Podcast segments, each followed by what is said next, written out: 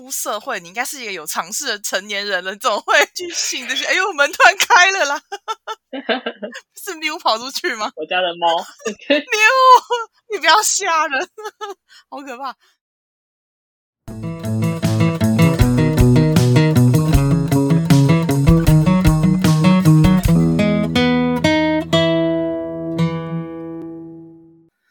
来到俗不可耐的有毒时间，这是分享本周热门话题及生活趣事的杂谈单元，并会推荐与主题相关的各类作品。Hello，大家好，我是丁。我是瑞。哎，本周最重要的大事就是鬼月来啦，宝贝，好可怕！等一下，我为什么今天心情如此，应该说情绪如此的亢奋呢？在我读完了本周要录的那个草稿之后，我就觉得完了，我如果不强振精神，我一定录不下去，太可怕了吧？你有这么怕鬼？也也不是说怕鬼耶，可是我我觉得那是一个年纪到了一个程度之后，就会嗯。毕竟在在在，就是出社会这么多年嘛，就会觉得说哦，你应该不要去讲那些有的没的啊，我只不语怪力乱神 这些东西少 讲。可是实际实际，因为呃，身边周遭朋友也也会有一些经验，遭遇到那种科学无法解释的事情，然后我们自己也有经历过，所以其实是嗯，又又爱又怕。对 对对。我是不太会怕，除非就是正在经历的当下会觉得有点毛，嗯但我一律都把它当做没事发生。你是属于冷处理的类型，所以我们今天就要来跟大家分享我们自己身边发生的一些鬼月小故事。咚咚咚咚，好。就由我先开始吧，这好像在讲那个百日谈哦。对对对，好，那就由我先开始。第一个故事，毕旅的故事。故事发生在我们高中毕业旅行的夜晚。那当时呃，因为北部学校是往南部学校去，那我们挑呃住在一个还算是蛮知名的饭店。那呃，当时我们组非人数特别的多，所以分到了一个很大的房间，它是内部有。楼中楼的设计的房间，那二楼基本上可以从上往下看是一览无遗。那一楼的话，它是呃有浴室跟客厅，跟它是一个大的通铺卧铺，直接连成一体的。当天晚上同行的伙伴就是星星，因为玩累了，所以他就先在一楼呃睡着了。那其他人就是很嗨，所以我们就继续在二楼打牌、聊天、看电视，然后非常的吵闹。半夜玩的正起劲的时候呢，突然就听到了一楼的厕所跟客厅之间，它有一个轨道式的拉门，就是当你拉动的时候，它会发出咔啦咔啦咔啦的那种声音。所以，将我们玩的正起劲的时候，突然一楼就传来拉门咔啦咔啦声。但我们当时心想说，嗯，应该是星星起来上厕所吧，然后顺便把他叫上来继续玩好了。结果没想到，才走到楼梯边上，就听到星星还在打呼。而且楼下的灯也全部都暗着，但是拉门的声音并没有停止。然后，呃，因为同行的友人里面呢，有一位他是有阴阳眼的，他马上回头就跟我们说：“你们通通上去，我来处理。”我觉得，哦，当下想说：“天哪，幸好有你，因为真的很很恐慌。”嗯，难道是星星梦游嘛？我们也有这样想。事实上，是我们有看到他躺在那边睡。但是门的声音还是持续有，毛毛他就是独自跟呃我们说好兄弟们沟通，对对对，然后才才终止了这个很可怕的一个灵动现象，对，嗯嗯，好，故事结束了，懂。我我自己碰过好多次那个敲门声，敲门 声吗？嗯，啊，有一次是我们一起在社办的时候。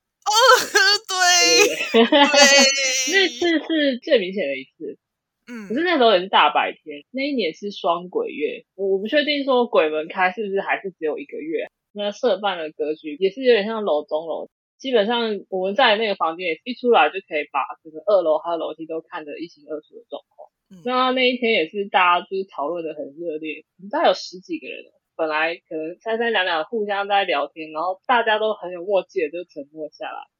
那才没有多久，就突然听到超清楚的。好，我刚好就站在门边，就直接去开门了。但打开就是什么都没有看到。然后大家就陷入一个更加沉默的状态，可怕了！我的意思是，这个真的很难，呃，啊，是有一些科学的角度可以去解释这个东西的，比方说啄木鸟之类的。可是那很明显的不是小动物敲敲击发出的声音。嗯，然后那时候听起来是感觉就是在敲我们的门，没错，没错，对。总之 也不要想太多，就当做是可能什么东西敲到了。没错没错，灵动现象。我我哇，本集的宗旨就是，只要科学有可能可以解释成功的，我们就当做它是正常发生。对对对。对。哦，这么一说，其实灵动现象还蛮常遇到的。我自己在出社会，刚出社会的时候也有碰过一次。就是我要讲的第二个故事，是关于厕所的故事。大家好像都会觉得厕所很阴嘛，可能本来就是脏东西啊，然后就是排水什么那种灵异传说都是在厕所发生。对，那我刚出社会时的第一间公司啊，它的建筑物非常老旧，不过因为它的占地很宽，总共有两层楼高，那长廊整个就是很宽阔。你就说你跟同事走路讲话会有回音的那一种，所以有没有人在上班或是在呃走廊办公室走路，其实你都听得很清楚。那我曾经听同事们说。二楼的旧厕所有一点点怪，比方说明明没有人在隔间里面，可是你就会听到隔间自动冲水的声音，对，或是有敲门，但是明明都没有人，因为这些都可以认为是，比方说管线老旧，或者是有什么其他的因素导致。不过因为同事们都这样说了嘛，那你心里面当然会有一点怕怕的，所以我后来呃，我我都会特地去一楼上新盖好的新厕所这样。有一次周末啊，我独自加班到蛮晚的，那因为很忙，我就不知道哪根筋不对，我就往 旧厕所去上了，你知道吗？我很确定只有我一个，因为厕所第一个没灯，但我进去先开灯，然后上完厕所要离开的时候洗手嘛，好，水龙头一关上，我就听到隔壁间有冲水马桶的声音，然后就嘘嘘，我我就当下是愣在那边，这时候抽风扇就在我眼前啪开了，可是整层楼今天来加班的只有我。我就把门推推，确定确定没人，好科学可以解释，这一定是管线的问题。然后我就冲回办公室，包包拿了，我就下班回家了。故事到这里就告一个段落了。但我觉得现在有很多那种智慧型电器出笼的时候，会让人觉得蛮可怕的。你说你说那种远端可以操作的那一种吗？我刚出社会应该是没有啦，这件事情到现在还是不解之谜呀。是没错啊，只是我觉得现在有智慧型的联动效果之后，那不知道的人看起来感觉真的也是很像那恐怖。没错没错，真的真的越越科技越灵异。如果是一个穿越到现代，你就觉得天哪，那是发生什么事？这样讲，嗯，好。但我自己多少还是有点信啊，对。你为什么？为什么是有亲身经历过吗？还是？我会真的开始比较相信是国中的时候，看朋友玩那个笔仙。哦，笔仙，应该说以前就有听过碟仙嘛。但是以前我在电影上面看碟仙，它通常是有一个通灵板，然后他们是两个人会手放在一块可以移动的小木块上，然后去指答案这样。嗯，然后就会说催眠效果，然后再加上大家的实力不同，所以那个木块就是会移动。那这样听起来都可以解释。嗯，但是我。自己看朋友玩笔仙的时候，我就发觉它移动不是直线进行，它是绕圆圈式的。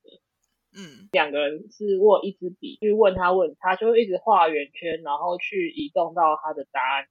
基本上你自己画圆圈都不太会画的很圆的，何况是两个人握一支笔，他要画的非常均匀的圆，不管移动的快或慢，他画出来的每一个圆都很均匀。嗯。你就算自己去画圆走那个路线，你快一点或慢一点，你的那个圆圈都会有大有小。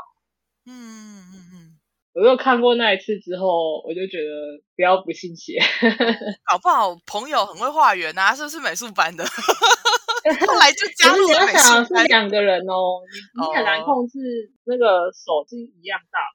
后来两个人都加入了美术班，没有一一直要把它搞得很搞笑，我 就很害怕，怎么会这样？哦，然后我就觉得敬而远之啦，对你当然也不要说不信，但是你也不要去主动接触。没错，他们后来也问说这会减瘦吗？就说会啊，就是你玩一次都会减瘦。我就那你为什么要玩？就是跟吃毒药一样啊，你就觉得很好奇，然后想试试看，然后他就是会让你减瘦啊。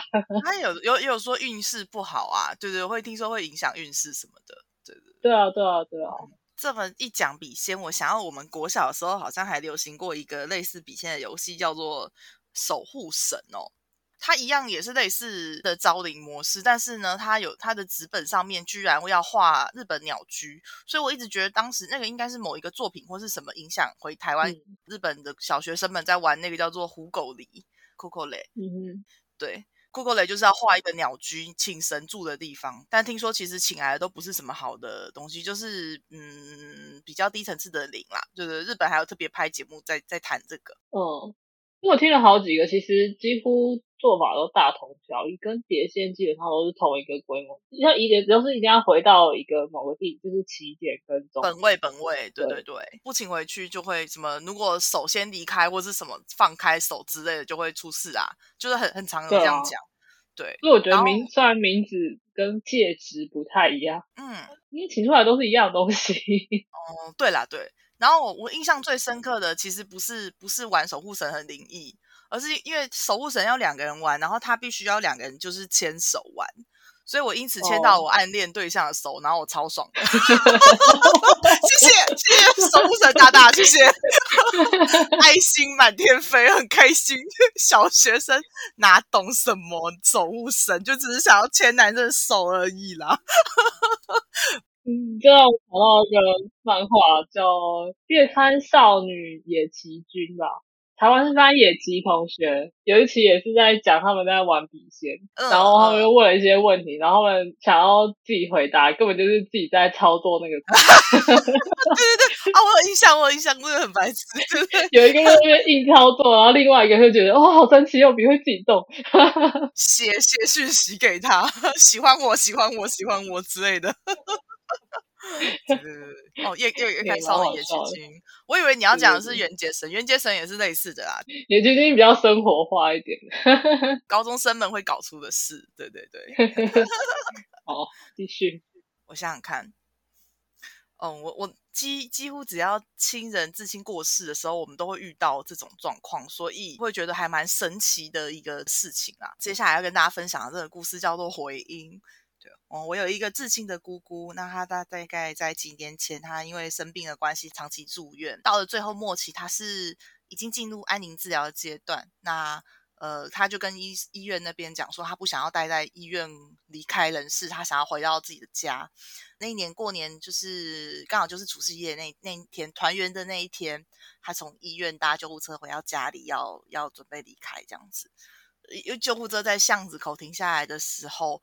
我们家那时候人都在庭院在等嘛，然后他才刚进刚进村子，就我们家就听到是全家一起听到，这真的很神奇。因为我姑姑讲话，她有一个或者说语语屁啦，她讲话她尾音会微微的上扬，所以呢，她如果叫我妈妈大嫂，她就会叫她色色，就是会有一个勾起来的一个声音。救护车刚进来的时候，我们家就开始一直听到他叫我们的那种很特别的回音出现，心里面是很难过的，因为事前都知道消息说，那姑姑可能今天晚上就会就会过世，对，然后我就跟家人抱在一起哭啊，但是那个回音因为真的太清楚，而且同时有很多人听到，嗯，然后这是我算是对对对印象最深刻的亲人亲人离世的经验。也有可能是我们大家那天就是守岁守得很晚嘛，日有所思夜有所梦也说不定，但宁愿相信是姑姑真的回来跟我们说最后一段话，然后离开人世这样子。后来在头七，对啊，头七的时候也也出现了很多很多那个民俗里面，他们都会说头七你不可以随便杀生，因为呃可能亲人往生者会变成小昆虫或小动物回到家里面。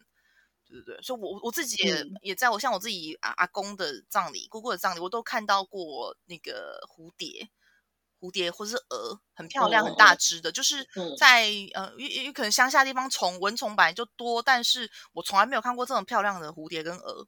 对对对，不是当当地的昆虫类，还蛮特别的经验。嗯，我自己也碰过好多次，真的，这真的是有点悬了，就是平常很少会看到那么大。